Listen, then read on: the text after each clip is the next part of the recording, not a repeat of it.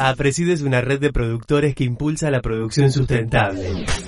Queremos acompañar tu viaje con nuestra mirada y experiencia sobre temas de interés para tus decisiones productivas de cada día. REM APRESID es la red de manejo de plagas con toda la información sobre malezas, insectos y enfermedades. Bienvenidos a un nuevo episodio de Integrando Manejos, el podcast REM APRESID. Herbicidas en el suelo, su dinámica e importancia.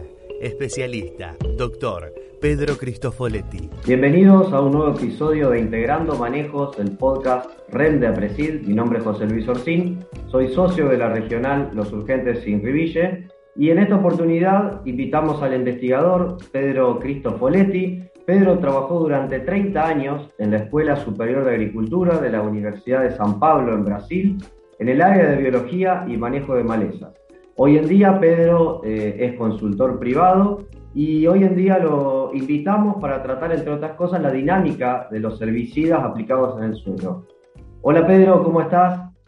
Bien, bien, José Luis. Muchas gracias por invitarnos a hablar un poco sobre el tema. Para nosotros es un, placer muy grande poder hablar con todos que son partes de APRESIDE y con la agricultura argentina. Yo me gustaría apenas de disculpar un poco porque no hablo muy bien español, pero que voy a, intentar hablar en un portuñol.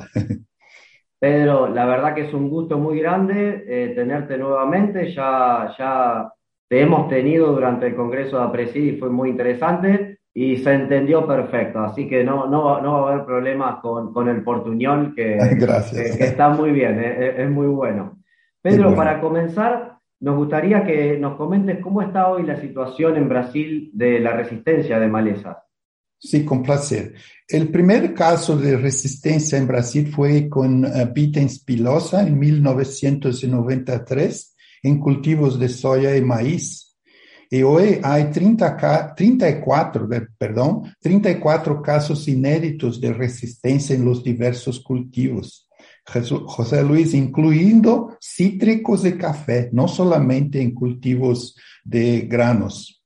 Y glifosato específicamente son 19 casos inéditos y comenzamos con la ryegrass en Rio Grande do Sul, que hoy es resistente no solamente a glifosato, como también a CCASA y ALS. Por tanto, son tres mecanismos de acción en más de dos millones de hectáreas de trigo, principalmente en Rio Grande do Sul. Luego después tenemos la buva, cuyo primer caso fue en 2005 y hoy tenemos tres especies de, de, de, buva, de rama negra, como se dice en Argentina, como Conisa bonarienses, canadenses y sumatrenses. Creo que son más de 10 millones de hectáreas que tenemos buva como un problema.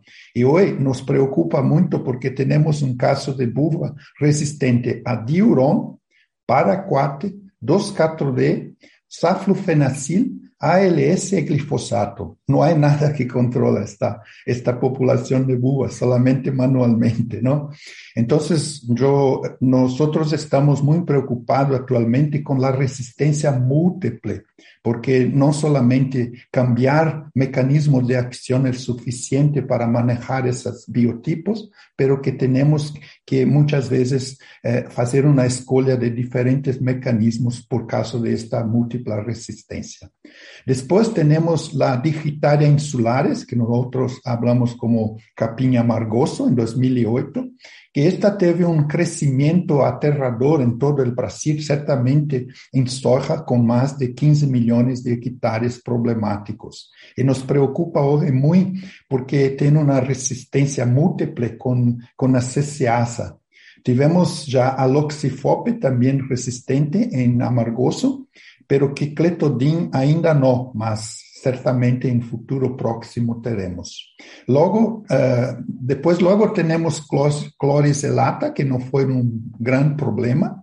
Después uh, importamos con, con, con uh, máquinas Amaranthus palmeris de Estados Unidos, pero que está contenido ahora por restricción pelo gobierno y no, no fuera disperso por todo el país.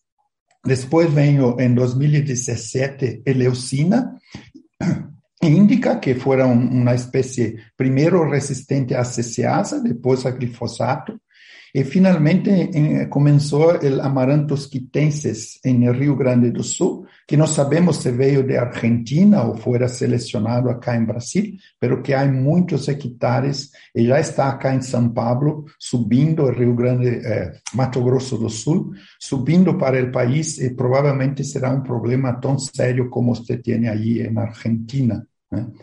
Y finalmente, tivemos problemas com eufórbia, detectada no Paraná, equinocloa, em Rio Grande do Sul, e finalmente o bidens, que já está em Paraguai, e provavelmente com este escambo comercial muito grande que temos com Paraguai, temos bidens certamente muito cercana acá em Brasil. Então, é um problema muito sério e desafio que é eh, imagino que seja um dos maiores retos hoje que temos acá en Brasil de manejo de malezas. Pedro, eh, impresionante la cantidad y por otro lado no deja de alertarnos que, bueno, muchas de esas malezas eh, las compartimos acá en Argentina, ¿no? Eh, escuchaba la cantidad de, principios activos que ha hecho resistencia con ISA, por ejemplo. Y, mientras los escuchaba, bueno, muchos de esos, eh, de esos herbicidas son post-emergentes. Entonces, relacionado a la pregunta que venía, bueno, ¿cuál es la importancia de los herbicidas preemergentes en el, en el manejo integrado de malezas? Porque, bueno, eh, si usted lo puede explicar, digamos, qué susceptibilidad tienen los, eh, las malezas a generar resistencia con los post-emergentes y con los herbicidas preemergentes. ¿Qué importancia toman los preemergentes en este sentido? Porque todo lo que usted nombró son herbicidas eh, fundamentalmente posemergentes. Sí, muy interesante su punto. Sí, los herbicidas preemergentes tienen una serie de beneficios para los productores que usan esa tecnología. Empieza con el banco de semillas. La, lo preemergente es una forma de reducir el banco de semillas de malezas resistentes. Yo siempre digo a los productores cuando hacen una charla sobre manejo de resistencia que la tolerancia que los productores deben tener con banco de semillas de malezas resistentes tiene que ser cero, ninguna, porque cualquier maleza resistente en su propiedad tiene la capacidad de dispersar muchas semillas. Por ejemplo, buva consigue producir 200 mil, 300 mil semillas por una única planta. Entonces, lo, lo preemergente es una manera de reducir el banco de semillas de, de plantas resistentes, especialmente al glifosato. Segundo punto es que el preemergente puede ser considerado un producto que da una frente competitivo. No sé si esto es la correcta uh, termo en, español. Es decir, que la soya comienza su desarrollo en limpio.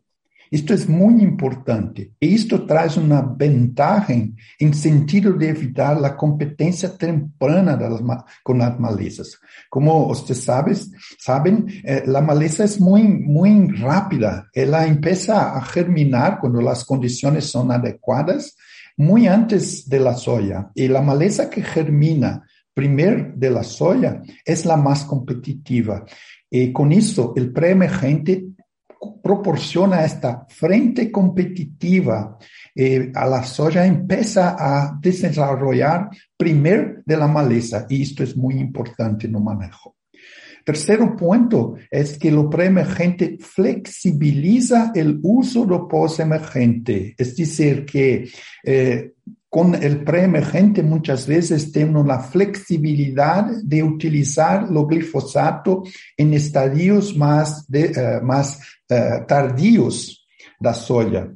Y con eso usted no precisa ser muy rápido en aplicar el glifosato. Tiene flexibilidad, principalmente para los productores que son grandes que tiene extensas áreas y muchas veces no tienen uh, tiempo para hacer la aplicación rápidamente. Y una semana que usted uh, retarda la aplicación de lo post-emergente, muchas veces es suficiente para reducir la productividad. Entonces, la flexibilidad de uso de post-emergente es muy importante. Muchas veces acá en Brasil, un buen pre-emergente evita a aplicação de glifosato. Temos produtores que não necessitam de glifosato. Isto é muito, muito interessante, porque quanto menos usamos o glifosato, de una forma más sostenible, tenemos menor selección de resistencia y disminuimos nuestra dependencia de glifosato. Y hoy eso es importante porque el precio de glifosato no está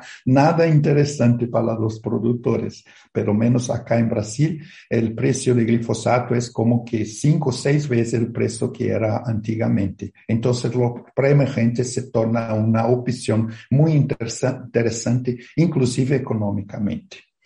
Y, por último, la reducción de banco de semillas es porque cuando usted empieza a, a sembrar la soya, usted eh, estimula diversos flujos de emergencia. Principalmente el primer flujo de emergencia de malezas es muy grande. Y lo preemergente es una oportunidad de eh, reducir, de reducir el banco de semillas desde estos primeros fluxos de emergencia. Entonces, yo entiendo que estos son los beneficios, no solamente técnicos, mas también hoy es un beneficio económico utilizar los preemergentes. O sea, Pedro, uno debiera, eh, como, como técnico, planificar bien una, eh, una secuencia de preemergentes eh, para poder controlar las malezas de su semilla y tener los postemergentes como, como un eventual rescate en el caso de ser necesario. Pero el momento de planificar una estrategia de control químico debería ser con los emergentes, teniendo ese, ese rescate, ¿no? Que, que, pueden ser los postemergentes. Sin duda, exactamente. Esto es, es, es interesante porque el preemergente eh, proporciona no solamente una flexibilidad para el productor, más una cosa que tal vez yo no me esquecí de decir es la diversidad en el sistema cuando usted eh, escucha un especialista en resistencia hablar sobre cómo manejar la maleza, la primera palabra que él dice es diversidad. Diversidad no solamente de herbicidas, más diversidad en, en, en sistemas de, de, de cultivos el uso de rastrojo y otros tipos de forma de integrada de malezas, de malezas y, y, y, diferentes mecanismos de acción que los preemergentes proporcionan esta posibilidad de uso de diferentes mecanismos de acción. Pedro, eh, siguiendo con los preemergentes, eh, como usted sabe, digamos, en Argentina estamos con, los volúmenes de rastrojos en siembra directa son importantes y quería consultarle cómo actúa el tema del rastrojo con esa dinámica de los preemergentes, ya sea ah, desde, desde, el, de, desde el, preemergente, con sus sí. características de cada principio activo, como también su formulación, así como también del lado del rastrojo, si son todos los rastrojos iguales en su composición, en su calidad. Eh, entonces, bueno, ¿cómo, ¿cómo actúan esos factores tanto del lado del herbicida como del lado del uh -huh. rastrojo en el tema de que esos herbicidas lleguen a la solución de, del suelo para ser activos. Perfecto, muy interesante. Yo costumo decir que el, el rastrojo ayuda o atrapalha. Ele ayuda al control de maleza, como dice, es una forma uh, integrada de, de hacer manejo de maleza. Pero que por otro lado, ele atrapalha el herbicida preemergente. Mas sí, eh, paja es un, sin duda ninguna las formas integradas de eh, manejar las malezas resistentes a los herbicidas. La paja tiene una, eh, forma una barrera física principalmente para las semillas eh, pequeñas, las semillas que no tienen muchas reservas. También el rastroro eh, controla la maleza por un efecto de barrera a penetración de la luz porque muchas de las malezas son, son uh, necesarios luz para que quebre la dormencia. Y también a través del efecto alelopático o el efecto de microbiocenose, que es el ataque de, de pequeños animales que, que se alimentan las semillas pero que por otro lado la palla la perturba la acción de los herbicidas interceptando y dificultando su llegada al suelo. Eh, y para que el herbicida llegue al suelo, él depende de lluvia o riego. Si no tenemos después de la aplicación una lluvia o un riego, que normalmente para soya, por ejemplo, es dependiente de la lluvia, el herbicida no consigue ser activado todo cualquier herbicida para actuar en preemergencia, él necesita que sea lixiviado en algunos centímetros del suelo donde se posicionan las semillas de malezas. Y para eso tiene que entrar en contacto. Eh, entonces, el aspecto que eh, tenemos de dificultad cuando usamos rastrojo es que el herbicida no consigue llegar 100% de los productos al contacto con el suelo.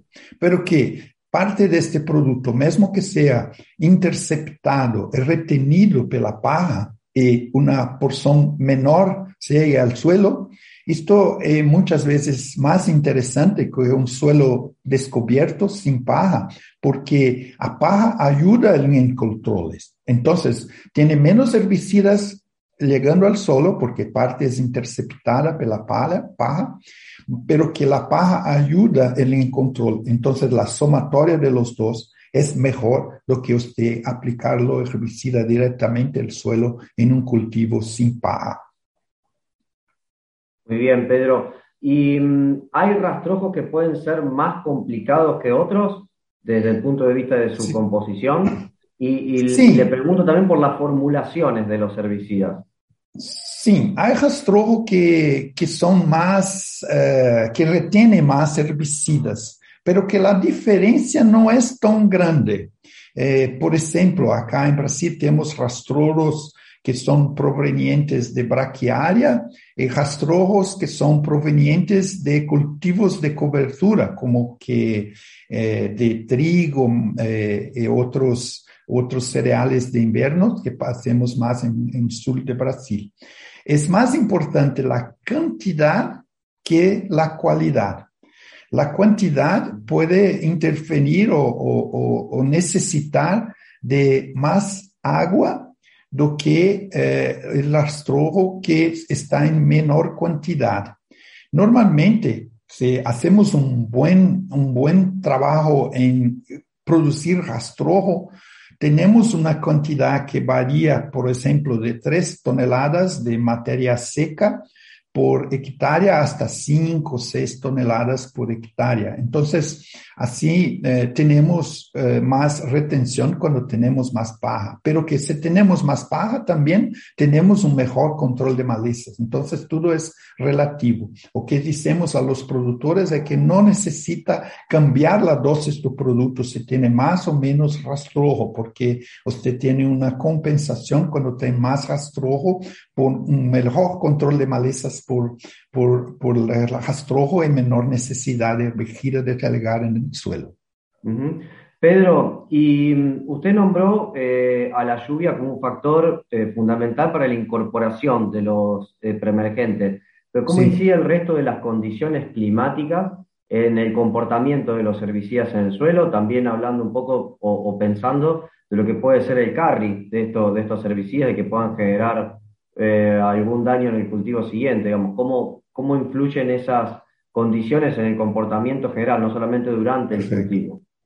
Muy interesante. Sí, eh, normalmente eh, cuando hacemos un, un, una experiencia, un ensayo para verificar la cantidad de agua necesaria o de lluvia necesaria para que el herbicida llegue al suelo, verificamos que hay necesidad de una lluvia de no mínimo o pelo menos, al menos 20 milímetros para que sea suficiente para que el, eh, el herbicida o el herbicida transpone la paja y llegue al suelo. Una vez que esté en suelo, la paja no, no más interfiere porque ahí es un proceso de dinámica de herbicida en el suelo. Entonces, eh, las condiciones climáticas son muy importantes. Muchas veces, pero, por lo menos acá en Brasil, que conoce un poco más de la agricultura, eh, muchas veces los productores prefieren sembrar la soya más temprana, porque ellos muchas veces quieren hacer un maíz como sucesión de cultivo após la soya. Y cuanto más temprano se siembra la soya, mayores son los riesgos que tiene que la lluvia no ocurra inmediatamente após la aplicación del herbicida. Y cuanto más tiempo el herbicida permanece o esté sobre la paja y la lluvia no, no, no llega, o sea, a veces eh, empieza a, hacer un periodo de sequía corto, pero que muchas veces llega una semana, diez días para que ocurra la primera lluvia. Y usted ya sembró la soya con el suelo húmedo o sea, el suelo con humedad suficiente para la germinación, que no necesita la lluvia. Entonces ahí tiene una dificultad para algunos herbicidas eh, transponer la paja. este tiempo, cuanto más tiempo usted tiene que la lluvia retarda, mayores son las pérdidas. Hay algunos trabajos que dicen que para cada día que usted, eh, que la lluvia retarda para ocurrir, tiene aproximadamente 2 a 3% de pérdida de los herbicidas. Y eso depende básicamente las características físico-químicas, pero que también una cosa muy, muy importante es la formulación del herbicida. Las empresas que producen nuevos herbicidas, que son mezclas de herbicidas antiguos, tem uh, a tendência de uh, procurar hacer formulações que são melhor, uh, com melhor desempenho ou, ou, ou, atividade em la paja. Então, a formulação e a característica físico-química é muito importante, especialmente a solubilidade em água do herbicida. A ese punto iba, Pedro, eh, ¿qué importancia tiene de conocer la solubilidad Y bueno, si uno conociendo eso, si con esta característica puede elegir un preemergente según la calidad de suelo eh, que uno tenga o también cómo vea que viene la campaña, si viene más húmeda o, o viene más seca.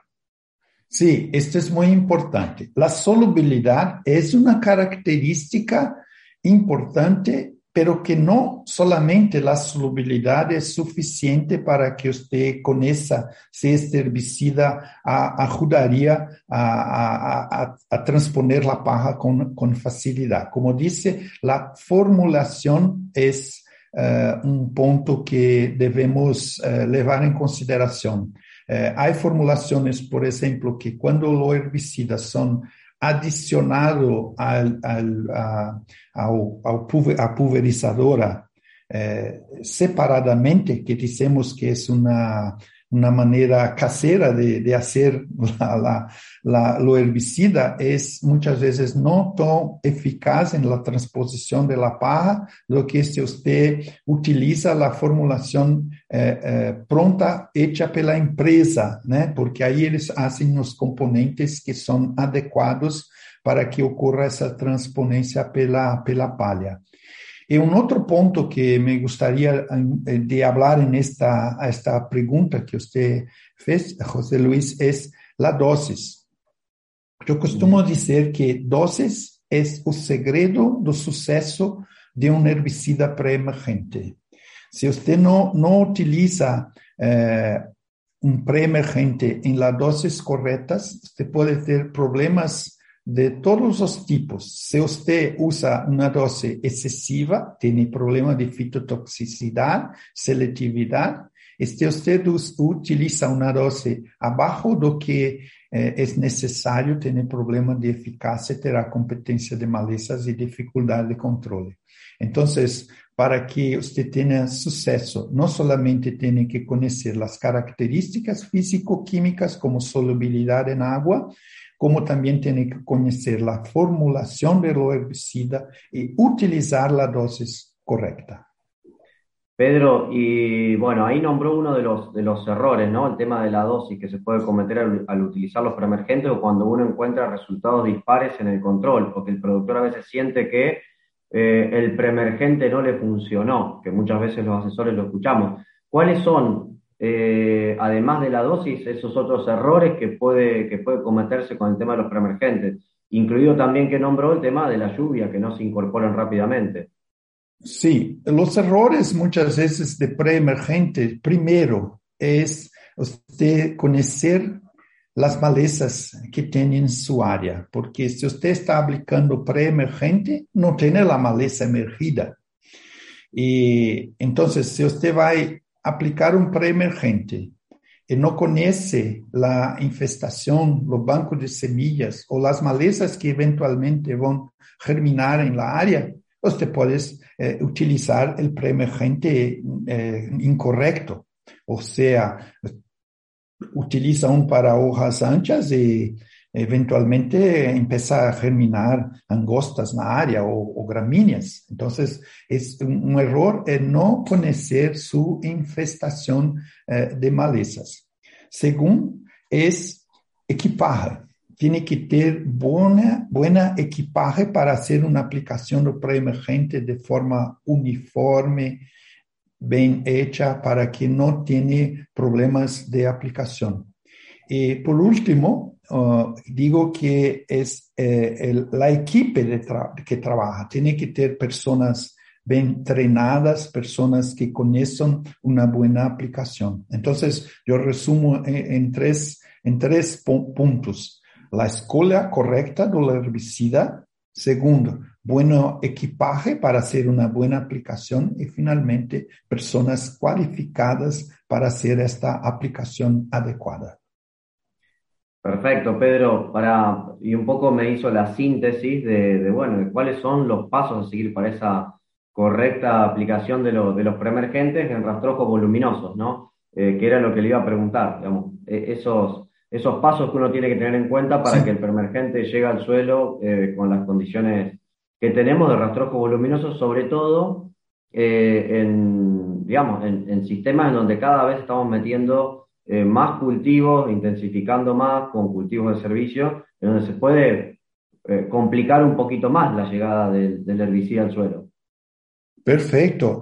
tiene que considerar las, las, condiciones climáticas como temperatura, eh, bien, eh, eh, vento, ¿no? no sé cómo habla en español, vento, y también la condición de, de, de, humedad en suelos, porque como decimos anteriormente, para que lo herbicida sea bien activado en suelo para que le pueda trabajar adecuadamente, tiene que conocer la condición de humedad. Si nos formos pensar específicamente en algunos herbicidas, hay aquellos que usted tiene mayor tranquilidad de aplicar tempranamente, como por ejemplo el sulfentrazona consigue trabajar en condición más sequía del suelo. Por otro lado, ese metolaclora necesita de una humedad más rápida que ocurra para después de aplicarlo, para que no se perca. Entonces, muchas veces tiene que tener ese conocimiento desde la herbicida, cómo le comporta en suelo, y también tiene que tener una buena, digamos, eh, idea de la condición climática con la previsión de clima, si hay, hay haber lluvia o no va a haber. Entonces, esos son los errores que muchas veces eh, son comunes en el campo. Entonces, el rastrojo puede complicar, pero es un aliado en, el control de malezas. ¿eh? Sí, eh, sin duda. Pedro, para, ir cerrando y ya agradeciéndole su participación en el podcast y bueno, y, también decirle que su portuñol es perfecto porque se entiende muy bien y tiene, tiene esa docencia para que todo se, sea muy, muy, muy fácilmente entendible para todos. Le quería consultar cómo están eh, trabajando los especialistas en su país respecto a, la vinculación con los productores. Ah, sí, interesante esta pregunta, porque cada vez más los productores hoy necesitan de soporte técnico de, todos. Una manera muy interesante que tengo visto acá es una interacción entre las empresas que producen los herbicidas, la, la parte técnica de pesquisa de esas empresas, eh, formando grupos de investigadores que trabajan en universidades, trabajan en, en empresas privadas de consultoría como la nuestra empresa y también uh, las personas que, que son uh, consultores uh, de los grandes productores. Entonces, estos grupos de, de trabajo, muchas veces coordenados por essas empresas de herbicidas, eh, eh, fazem uma discussão muito interessante, porque ela possibilita um intercâmbio de informações,